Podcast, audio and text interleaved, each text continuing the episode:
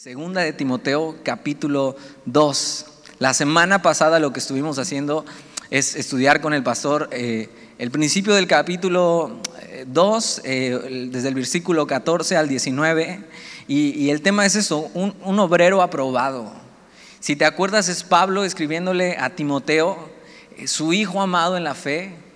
es, es, una historia que me gusta mucho, cómo Pablo toma a Timoteo, un, muchacho que había sido instruido por parte de su mamá, pero, pero con un padre que no era creyente. Y entonces su mamá era judía, su papá era griego. Pablo lo ve y, ve que es un muchacho fiel en la iglesia, donde Pablo llega a plantar y dice, este me es útil. y entonces lo toma y lo envía y de repente ya Timoteo está pastoreando una iglesia, siendo un pastor joven, y, lo que hace Pablo es ya eh, la segunda carta que le escribe es como entregarle todos los consejos que tiene que seguir y caminar como, no solo como un pastor joven, sino como un creyente. Y es muy importante para ti y para mí que podamos tomar esto, aunque, aunque no seas un pastor, sino como un creyente. Esto es cómo se ve un siervo de Dios, cómo se ve un, alguien que sigue a Jesús, cómo se ve, cómo se ve un cristiano, simplemente, aunque, aunque no tengas ningún ministerio, aunque no estés sirviendo en nada. Y vamos a empezar desde el capítulo 14, nada más para retomar, versículo 14, capítulo 2, versículo 14. Y Pablo le dice, recuérdales esto exhortándoles delante del Señor que, que no contiendan sobre palabras las cuales para nada aprovechan, sino que es para perdición de los oyentes. Procura con diligencia presentarte a Dios aprobado, como obrero que no tiene de qué avergonzarse, que usa bien la palabra de verdad, mas evita profanas y vanas palabrerías, porque conducirán más y más a la impiedad y su palabra carcomerá como gangrena, de los cuales son Himeneo y Fileto. Y lo que hace Pablo con esto es exhibir a dos hombres que estaban ah, predicando un falso, eh, una falsa doctrina. Y les dice eso, que son como gangrena en el cuerpo de Cristo. O sea, eso quiere decir que no solo pudre y, es algo que no sirve, sino que es algo que tiene que ser eh, rápidamente cortado antes de que infecte todo lo demás. Y es tan clara la imagen y, no sé tú, pero a mí, eh, yo preferiría que mi nombre no apareciera nunca en la Biblia a que apareciera de esta manera. Himeneo y Fileto, o sea, eran gangrena para la iglesia. O sea, que mi nombre apareciera. Y Dani Soto era gangrena para la iglesia, córtenlo rápido. Y, tienes que saber eso, y vamos a ver que dentro de la iglesia hay, hay, gente así, que tiene que ser eh, cortada rápidamente, antes de que sigan afectando en el cuerpo de Cristo falsos maestros. Versículo 18, que se desviaron de la verdad diciendo que la resurrección ya se efectuó y trastornan la fe de algunos. Esto, esta, esta enseñanza que decía no solo iba en contra de todo lo que creían acerca de que Jesús había resucitado, literalmente, y que tenía un cuerpo resucitado y que entonces nosotros resucitaremos y tendremos un cuerpo resucitado y, un poco lo que, a lo que guiaba esta idea era eh, una ideología un poco griega que decía que el, el cuerpo simplemente es la prisión del alma pero entonces, si la resurrección ya se efectuó y ese cuerpo ya es glorificado, ya lo que hagas con tu cuerpo, pues ya no, ya no interesa tanto. ¿no? Ya no interesa tanto lo que hagas con tu cuerpo, puede ser al cuerpo lo que pida. ¿no? Entonces es tan importante la enseñanza que estás siguiendo, lo que estás creyendo. Y creo que hoy en día hay cristianos que siguen pensando esto. Y puedes decir, no, no, no, yo sí creo que la resurrección, bueno, eh, eh, pero entonces, ¿cómo estás viviendo con tu cuerpo? ¿Estás viviendo, ¿Qué estás haciendo con tu cuerpo? Y, una cosa es las cosas que decimos creer y otras cosas son las que realmente creemos y entonces las llevamos a cabo en nuestra vida. Por eso tan importante, Pablo está diciendo esto, o sea, estos hombres eh, no son parte del cuerpo, son como gangrena, tienen que ser cortados, están predicando una falsa doctrina, versículo 19. Dice, pero el fundamento de Dios está firme. E, ¿Esto qué quiere decir? Ok, aunque en medio de la iglesia haya falsos maestros, y haya estas cosas, Dios sigue siendo el mismo. Dios no cambia, sus fundamentos siguen estando firmes, Él sigue estando en control de todas las cosas. Y, dice dos cosas que son como, eh, como el sello que trae marcado. como cuando te llega un paquete y trae marcado el sello de la empresa que lo envía diciendo esto fue vigilado por, por Amazon. Ya le hice comercial Amazon, eh, e, esto fue enviado por eso. Es como un sello que trae un paquete para decir esto viene de aquí. Dice, pero el fundamento de Dios está firme. Teniendo este sello, conoce el Señor a los que son suyos. y tienes que saber que Dios conoce realmente los que son suyos dentro de la iglesia. Tienen su sello. Ahora, yo no puedo conocer si tú eres o no eres. Yo no puedo saber, por más que vea, por más que pruebe, no puedo decir con certeza si cada uno es o no es. Pero el Señor sí conoce a los suyos. Ahora, yo puedo decir de mí, yo puedo decir de mí que soy suyo, ¿por qué? Porque he sido sellado y su espíritu da testimonio a mi espíritu de que soy hijo de Dios. Entonces, ese es el primer sello, conoce el Señor a los que son suyos. Y el otro es, y apártese de iniquidad, todo aquel que invoca el nombre de Cristo. E, ¿Esto qué es? Bueno, algo que pasa con el cristiano cuando tú decides creer es que es la salvación. Y tú eres salvo y tienes vida eterna, pero lo que sigue para el cristiano es la santificación. Y la santificación incluye apartarse de iniquidad. Iniquidad es todo lo que es malo, todo lo que es pecado delante de Dios, todo aquel que invoca el nombre de Cristo. Entonces los sellos podríamos decir que de, un cristiano verdadero, y es, que tiene que llevar esta doble marca. Si alguien dice ser cristiano, pero no se aparta del pecado, entonces podríamos cuestionar si realmente es del Señor. Y, Pablo con esta idea quiere seguir hablando acerca de, del siervo del Señor, de cómo debe ser un cristiano. Entonces, capítulo 2, versículo 20, que es lo que vamos a estar estudiando hoy. Fíjate lo que dice, pero, pero en una casa grande. Eh, quiero que pienses en una casa grande como un palacio. Y Pablo quiere eh, que tengas en mente la casa grande como si fuera la iglesia. Ahora, por supuesto, no es estas cuatro paredes con estos pilares, sino, sino la iglesia en general. La iglesia que ha existido desde todas las épocas hasta el día de hoy. En todas las naciones, en todas las partes del mundo que han creído en Jesús, esa es la iglesia. Dice, pero en una casa grande no solamente hay utensilios de oro y de plata, sino también de madera y de barro y, esta palabra utensilio se podría traducir también como instrumentos o vasos. Y, en una casa grande hay eso, utensilios eh, de ciertos materiales diferentes, pero más que el material, fíjate para qué son. Dice, y unos son para usos honrosos y otros son para usos viles. Y eh, hace rato terminando de predicar, alguien se me acercaba y decía, entonces... Eh, si, yo estoy limpiando los baños, ¿soy para uso vil del Señor? y no, no, no, no. Eh, Pablo no tiene en la mente esto. No, no tiene que ver los materiales de la casa, pero ten en cuenta esto antes, y tal vez tú lo sigues haciendo, ya viene Navidad. Entonces, los que tienen vajilla de plata, ya la van a empezar a sacar de, adentro de la estufa, porque ahí se guarda, ¿no? Ahí dice el manual que se guarda, y la vas a empezar a desempolvar, y entonces ya estás preparando tus mejores vajillas porque vas a invitar a tu familia y quieres que la cena esté padre y se vea bonito. Tiene esta idea. O sea, hay utensilios que usas para honra, para, para cosas muy especiales, para cosas muy dignas. Y hay otros que, bueno, pues si se pierde, si se rompe, si se mancha, eh, lo voto y no sirve, no sirve más, ¿no? Tiene esta idea totalmente Pablo, no en que haya unos cristianos de oro y hay unos cristianos de madera o de barro. Es más, hay otra... Eh, eh, otra enseñanza que habla acerca de las vasijas de barro, pero tiene otro, otro totalmente enfoque. Aquí no tiene importancia el material, sino para qué lo usas.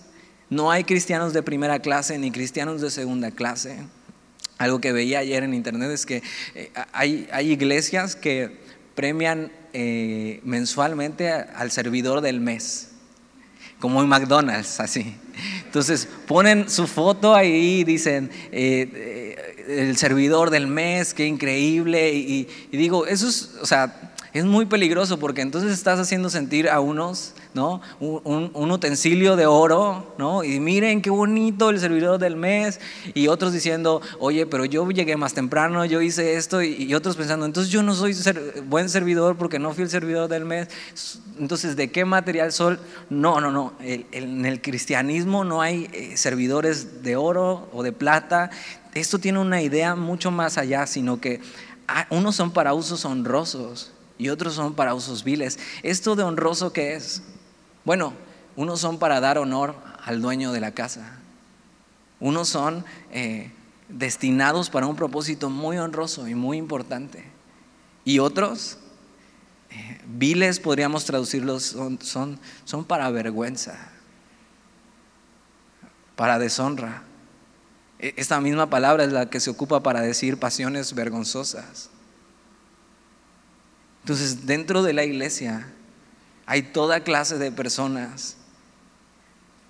Hay personas que son fieles, pero también hay personas que son eh, falsas en su manera de vivir. Y tiene esta idea, eh, eh, somos una, una vasija, un vaso. La pregunta sería hoy es si estoy siendo un vaso que trae honor a mi amo, al Señor. ¿Qué, clase de vaso soy? ¿Uno para usos honrosos o uno para usos viles? Y algo importante es que cuando tú tomas un vaso y lo quieres usar para algo honroso, lo primero que tienes que hacer es que tienes que vaciarlo. Si tiene algo adentro, tienes que vaciarlo. Y, algo muy importante que dice Juan el Bautista antes de morir Dice, es necesario que yo mengue, o sea, que yo sea vaciado para que Él crezca en mi vida. Y, es con esta misma idea de, ser, ser usados por Dios, pero necesitamos ser usables para Dios. Ahora dices, ok, eh, estoy aquí y, la verdad me he dado cuenta que soy un vaso que, no ha sido de mucho honor para Dios. qué puedo hacer? ¿qué puedo hacer? O tal vez he sido un vaso que, ahí está, pero no se ha ocupado, ¿no? Como esas tazas que te traen de recuerdo de, Cancún y ahí las tienes y nunca las ocupas. O sea, ¿cómo puedo ser un vaso que se use?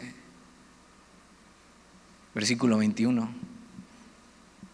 Así que si alguno se limpia de estas cosas, será instrumento para honra, santificado útil al Señor, dispuesto para toda buena obra. Si te das cuenta, entonces Pablo no tiene en mente el material del vaso realmente. Realmente no importa de qué material sea el vaso. No hay cristianos de oro, de plata. Eh, lo importante es si estás limpio, si estás usable. E-, esta palabra limpio también significa purificar o despojarte de cosas. Y dice, si alguno se limpia de estas cosas, ¿de qué cosas? Pablo viene hablando de falsa doctrina, pecado, hipocresía, malas influencias, incluso dentro de la iglesia. estos hombres, Himeneo y Fileto, estaban dentro de la iglesia y tuvieron que ser expulsados. ¿Por qué? por una falsa doctrina. Pablo le dice a Timoteo que si alguno se limpia de estas cosas, entonces puede ser un instrumento para honra. La falsa doctrina es una manera de vivir no bíblica. Aquí era eh, esto, la importancia de, bueno, ya resucitamos, no importa lo que, lo que hagas con el cuerpo. Y puede ser que tú no, no estés enseñando una falsa doctrina porque no es, no estás en un púlpito diciendo esto o el otro, sino que tu vida lo que refleja es una falsa doctrina. Si no reflejas lo que la Biblia dice de cómo debes ser un hijo de Dios, posiblemente estás enseñando una falsa doctrina con tu vida. Y Pablo lo que tiene que agarrar y decirle a Timoteo es eso. Eh, eh, o sea, hay vasos y hay utensilios que son para honra y otros que son para deshonra. Pero si alguno se limpia, sea, si alguno se despoja de estas cosas, y esto no es la limpieza que Dios hace al cristiano cuando viene a Él y entonces Dios te limpia de tus pecados y te lava de tus pecados, sino esto tiene que ver con la santificación. Ya has sido salvado, pero necesitas santificarte. Y, esto podríamos llamarle que es una, una autolimpieza. Una autolimpieza para el servicio. Es apartarse del pecado porque, porque quieres hacer la voluntad del Señor y servirle. Ahora, yo he visto mucho esto. Hay cristianos que no sirven, o sea, sí sirven, pero no sirven a Dios porque no están dispuestos a limpiarse de esas cosas. Y por eso dice, si alguno se limpia de estas cosas, será instrumento para honra. Santificado, esta palabra es apartado para Dios, no, no de un uso común. Y, el cristiano está llamado eh, para vivir vidas extraordinarias, en el buen sentido. O sea, fuera de lo común, fuera de lo que todo el mundo vive, de lo que todo el mundo hace. Por eso es santificado. No solo santificado, sino útil al Señor. Esto podría ser dispuesto, usable, utilizable para el maestro. Ahora, estar dispuesto no, es, no es suficiente. Tú podrías decir, yo, yo quiero servir al Señor. Yo estoy dispuesto, voy a poner mi tiempo, voy a poner mis recursos, eh, pero si no estás limpio, si no decides limpiarte de esas cosas, eso quiere decir que entonces no estás realmente dispuesto. Y, lo que sigue diciendo, y dispuesto para toda buena obra, o sea, preparado, preparado para toda buena obra. Efesios capítulo 2, versículo 10 dice que eh, somos hechura suya, creados en Cristo Jesús para buenas obras estas buenas obras que Dios predestinó para que nosotros anduviéramos en ellas. Estas buenas obras son el, Evangelio, es hacer lo bueno, hacer lo correcto. Eh, fuimos creados para servir al Señor. Al final de lo que se trata la vida es de eso, de ser usado por Dios, para impactar otras vidas y compartir su gran amor. Al final ese es nuestro propósito en nuestra tierra. Por eso es que tu conducta y cómo vives sí importa. Y Pablo quiere dejar esto bien en claro, e incluso se lo dice a Timoteo. Timoteo, a ti te digo esto, o sea, tu conducta y cómo vives sí importa. Sí importa qué haces con tu cuerpo, sí importa tu conducta, tu carácter, tu manera de vivir. Y eso es algo que tenemos que estar recordando como cristianos. Sí importa lo que digo, si importa lo que hago.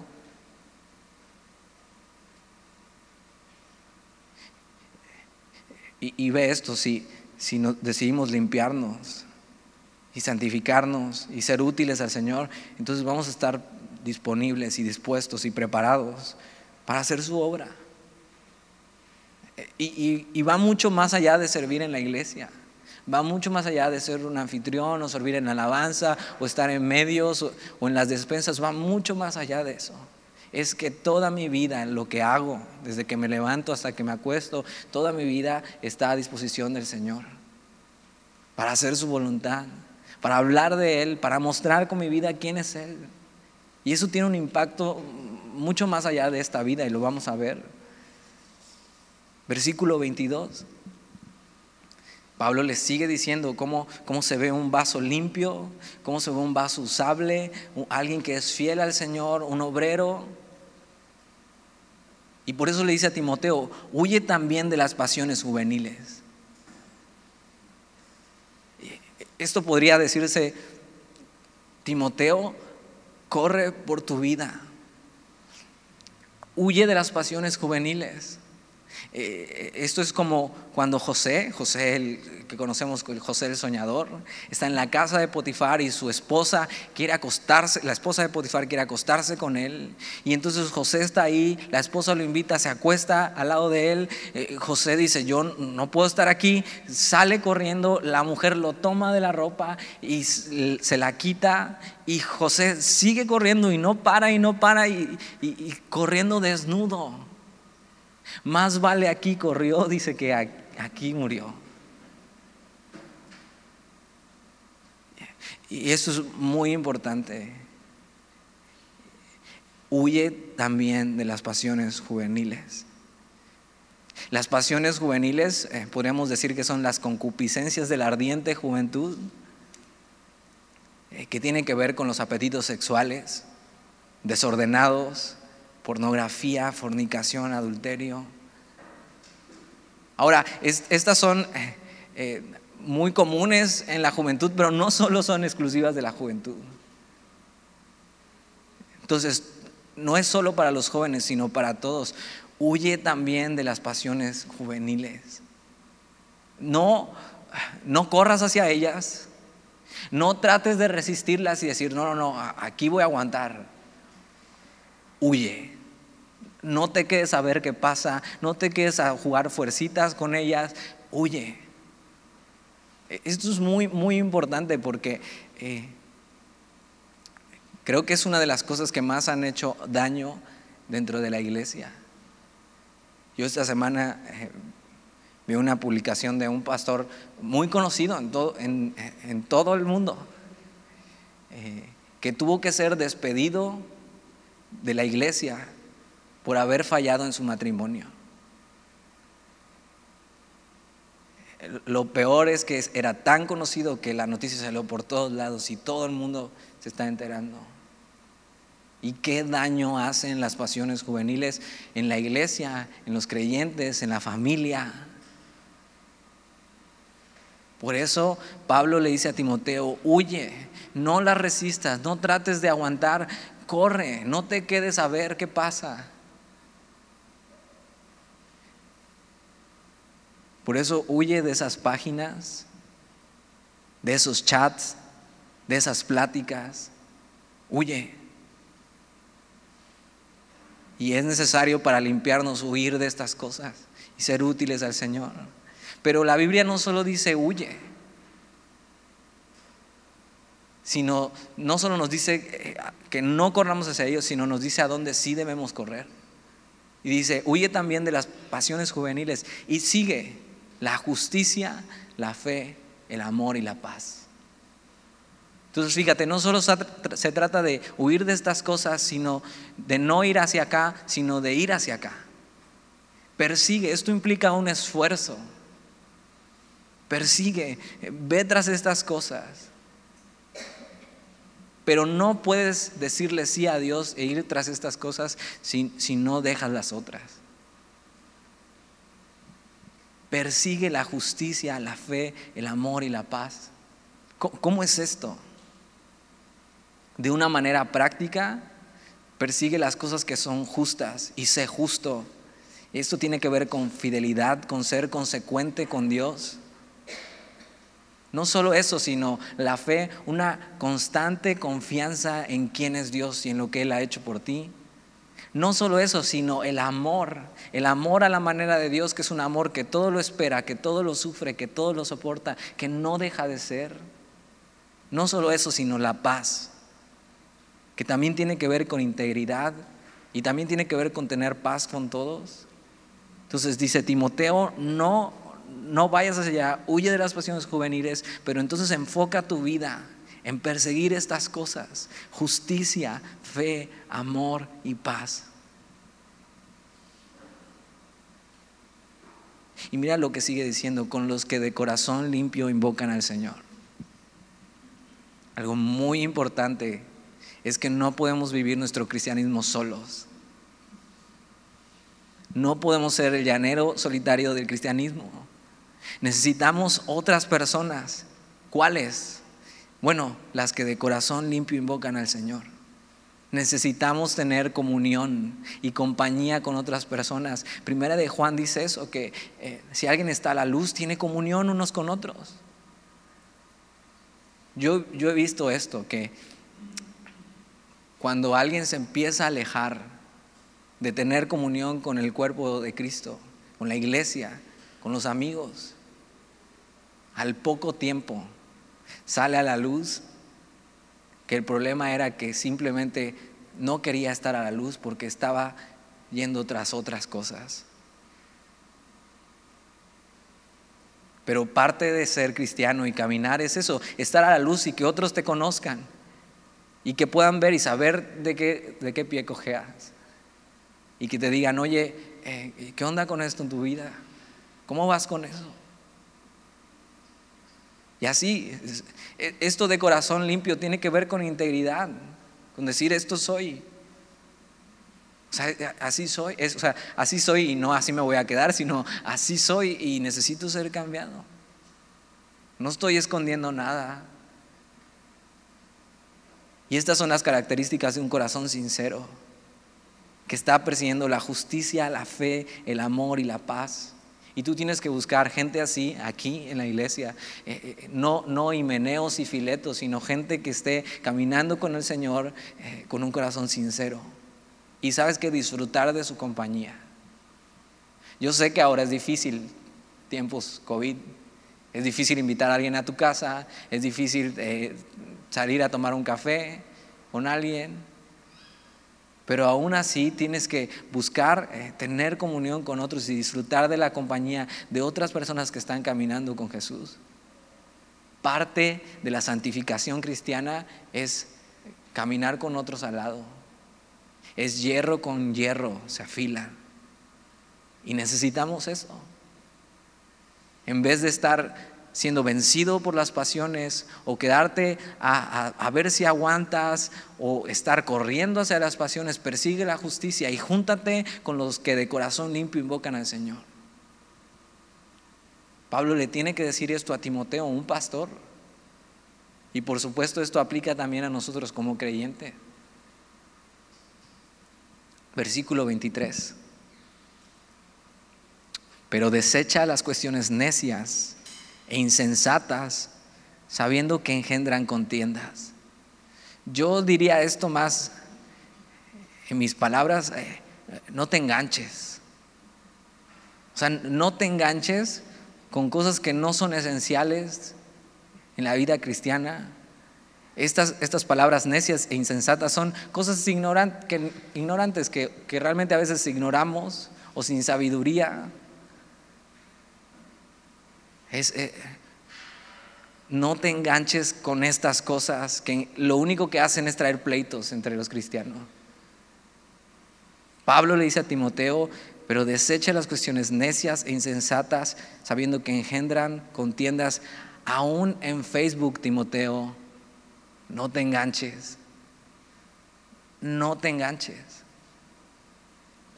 Parte de caminar eh, y, ser limpiado es alejarte de las peleas y las discusiones en cosas necias o insensatas, cosas no esenciales de la Biblia. Hoy en día hay muchas personas y hay muchos pleitos, sobre todo en redes sociales, acerca de esto, del otro, de posiciones no esenciales, que si el Halloween, que si el bautismo, que si el rapto, que si esto. Y, lo único que quieren estas personas no es ser enseñados, sino que las otras personas escuchen sus argumentos.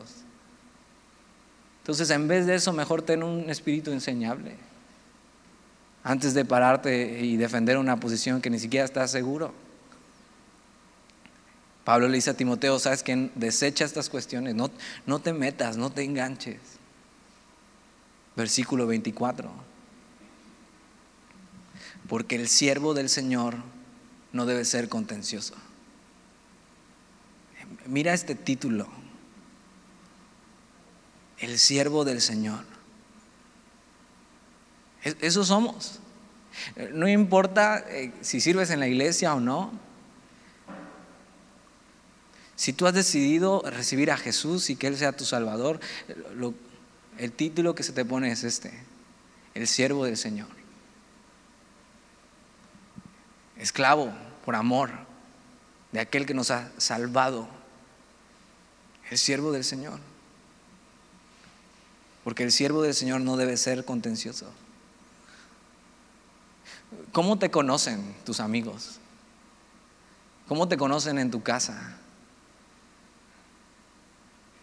Como el gallito.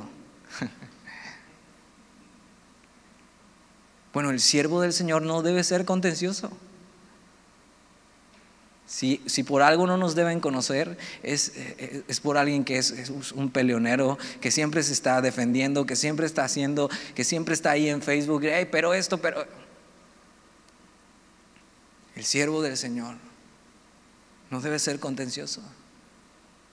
Ahora, algo que me encanta de la Biblia es que no solo te dice cómo no debe ser, también te dice cómo sí debe ser. Y Pablo lo sigue diciendo aquí, eh, porque el siervo del Señor no debe ser contencioso, sino amable para con todos. Para con todos. Incluso los que no se merecen que seas amable con ellos. Esta palabra amable quiere decir manso, gentil, de un corazón tierno o de carne. Aún con los que son difíciles ser amables.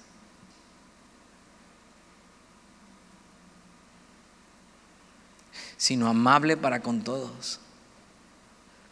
Apto para enseñar ¿Qué es esto? Lo vimos en primera de Timoteo. Alguien que es apto para enseñar es alguien que vive la palabra de Dios.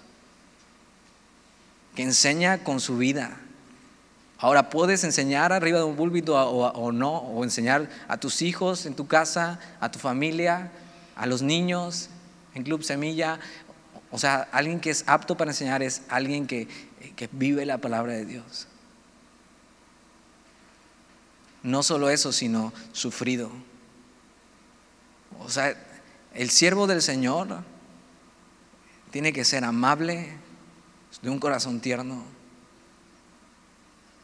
apto para enseñar, o sea, que viva la palabra de Dios y sufrido, alguien que es paciente en las dificultades y soporta. ¿Cómo vas? ¿Cómo vas con esto? A veces Dios nos tiene que recordar cómo se tiene que ver un cristiano. Amable para con todos, apto para enseñar, sufrido, pero no contencioso. Esta palabra contencioso también podría decirse no, no un resentido, no alguien que está buscando pelear. Un siervo siempre tiene que ser amable, amable con todos. Es un deber.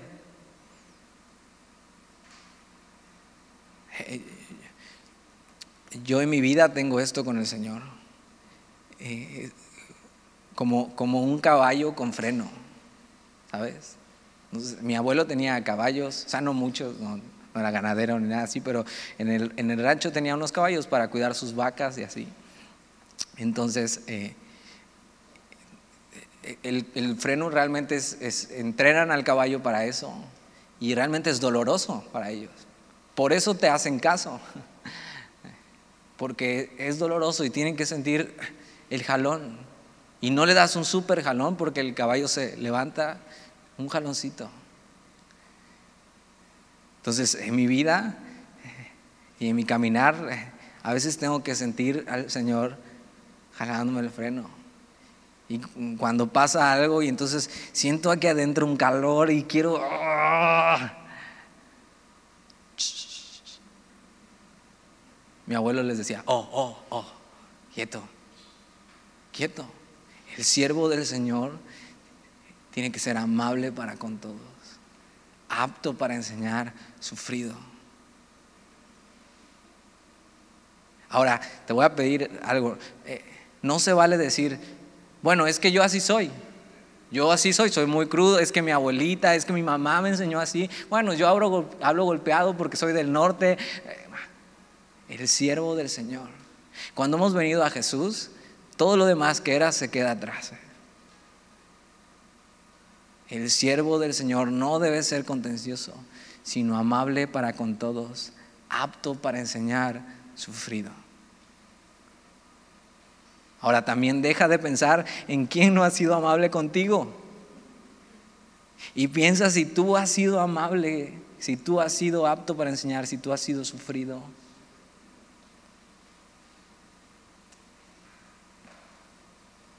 Versículo 25. Y sigue hablando de cómo se ve el siervo del Señor, que con mansedumbre.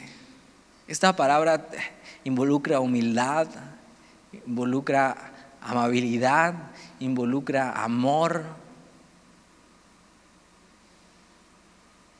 Que con mansedumbre corrija a los que se oponen. Por si quizá Dios le conceda que se arrepientan para conocer la verdad. Pablo le dice a Timoteo, Timoteo, tú tienes que, con un corazón tierno, a los que se oponen, a los que no están de acuerdo contigo, a los que se oponen al cristianismo, a Cristo, tu familia incluso. Conozco historias de familias aquí que una vez que vinieron a Cristo ya, ya, no, ya no les hablan, sus propios familiares, con tus amigos, con un corazón tierno que con mansedumbre corrija a los que se oponen. Y esto es muy importante porque en vez de, eh, de querer ganar una discusión con ellos, con todos tus argumentos y todas tus cartas, eh, que, que eso no sirve. Lo que debemos buscar como cristianos es ganarles para el Señor. ¿No te encantaría que tus familiares y tus amigos Dios les concediera que se arrepintieran y que puedan conocer la verdad.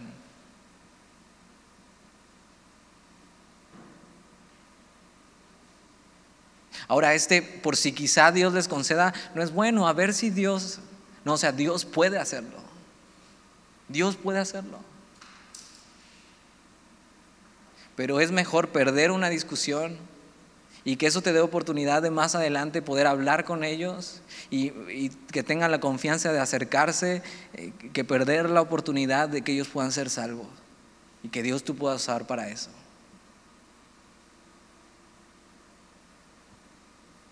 Dice, por si quizá Dios les conceda que se arrepientan. Esta palabra es metanoia, cambio de mente.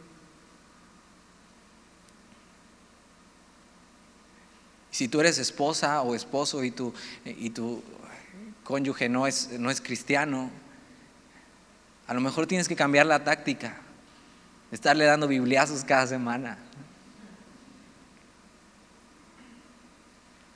Y que con mansedumbre, con un corazón tierno, le puedas decir las cosas con amor, confrontarle con amor. Aunque se oponga. Dios puede concederte que se arrepienta y que pueda conocer la verdad. O sea, que llegue al conocimiento pleno de la verdad y que conozca la verdad y la verdad le haga libre. No, no es eso lo que queremos.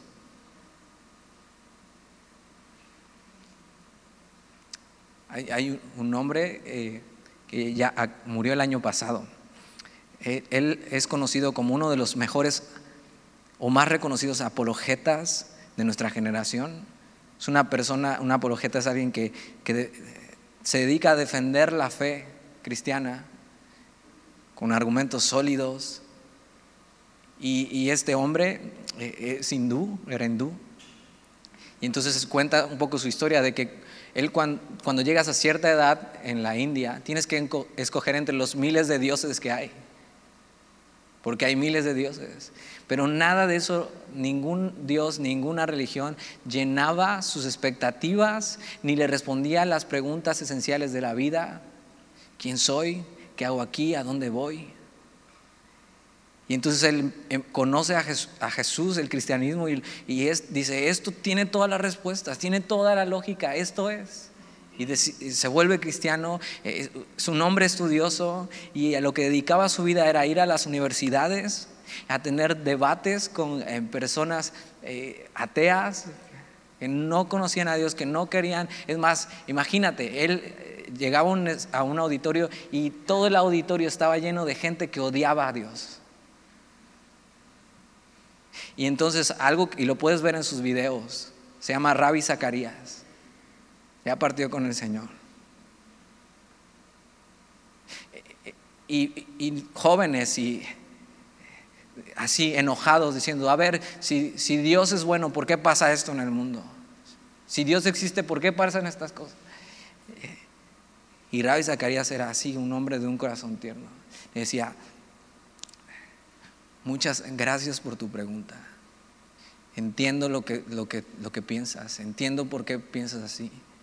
Gracias, dame la oportunidad de contestarte. Y empezaba con argumentos sólidos a decir, el siervo del Señor tiene que tener una actitud amable y una dulzura que desarme a todos. Ahora, cuando yo veía eso, eh, decía, Señor, definitivamente necesito, necesito esto. Definitivamente necesitamos esto. Porque hay, hay demasiado en juego. Otras personas podrían ser salvas si tan solo viviéramos a la manera de Dios. Que con mansedumbre corrija a los que se oponen por si quizás Dios les conceda que se arrepientan para conocer la verdad y escapen del lazo del diablo en que están cautivos a voluntad de Él.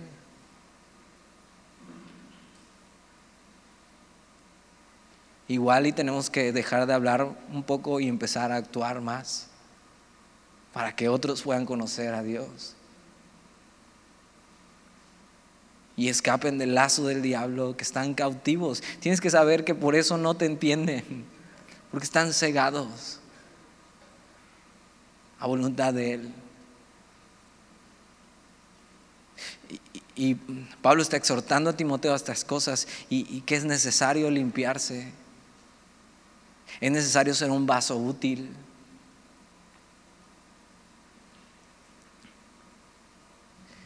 Hace rato ya me confesé con Anel y Dani que eh, cuando yo me fui a vivir, a, empezar a vivir solo hace más de un año, eh, Daniel y, y, Anel me regalaron unos toppers súper bonitos, chiquitos, bueno, para que guardes tus cosas. Yo no tenía nada, ni platos, nada. Y entonces, bien lindos, me regalaron unos toppers. Y, ya, eh, los usaba, era lo que tenía para comer y eso. Y este, pero en una ocasión el, baño, la manguerita de abajo, tengo un punto, ¿eh? no solo es una historia, ya voy, ya voy. Eh, la manguerita de abajo empezó a gotear y se me hizo fácil. Era lo único que tenía. Agarrar un topper nuevecito y ponerlo para retener el agua de la gotera. Y pasaron días, semanas, meses. Cuando yo quise ocupar ese topper otra vez, ¿has visto el sarro que le sale en el baño? El topper estaba lleno de sarro. Por más que lo lavé, no se le quitaba y simplemente nunca más voy a usar ese topper para guardar comida o cosas. De la misma manera se ve la vida del hombre que decide no limpiarse y no ser útil. Así vil, decide desperdiciar su vida cuando podríamos dejar que Dios nos limpie y nosotros limpiarnos de nuestras impurezas. Ahora yo ya no pude limpiar ese topper y ya lo uso para cosas viles. Pero Dios sí puede limpiarte y tú sí puedes limpiarte y apartarte de estas cosas. Y entonces ser útil para el Señor. Si nos mantenemos fieles, usables, esforzándonos en la gracia, limpios, viviendo para la gloria de Dios, caminando en la justicia, fe, amor, paz, tiernos, dispuestos y adiestrados para enseñar, soportando las dificultades con paciencia, no peleando con los que no le conocen. Podemos ser vasos de honra, usados por el Maestro para llevar su amor y gracia a los que la necesitan. Y ellos puedan ser libres y abrir sus ojos a la verdad del Evangelio. ¿No te encantaría hacer eso? Un vaso de honra para el Señor. ¿Por qué no oramos? Señor, y te damos gracias por tu palabra hoy. Gracias por recordarnos estas cosas. ¿Y cómo se ve un, siervo tuyo? Señor, perdónanos si hasta hoy no hemos caminado así. Que hoy podamos decidir, Señor, limpiarnos para ti. Aquí estamos. Y si quieres, puedes limpiarnos y ocuparnos para tu gloria y que otros te conozcan e invertir nuestra vida, Señor, en el Evangelio. ¿Qué otra cosa más importante tenemos que hacer? Ayúdanos a caminar así, a vivir así. Te lo pedimos y te damos gracias. Amén.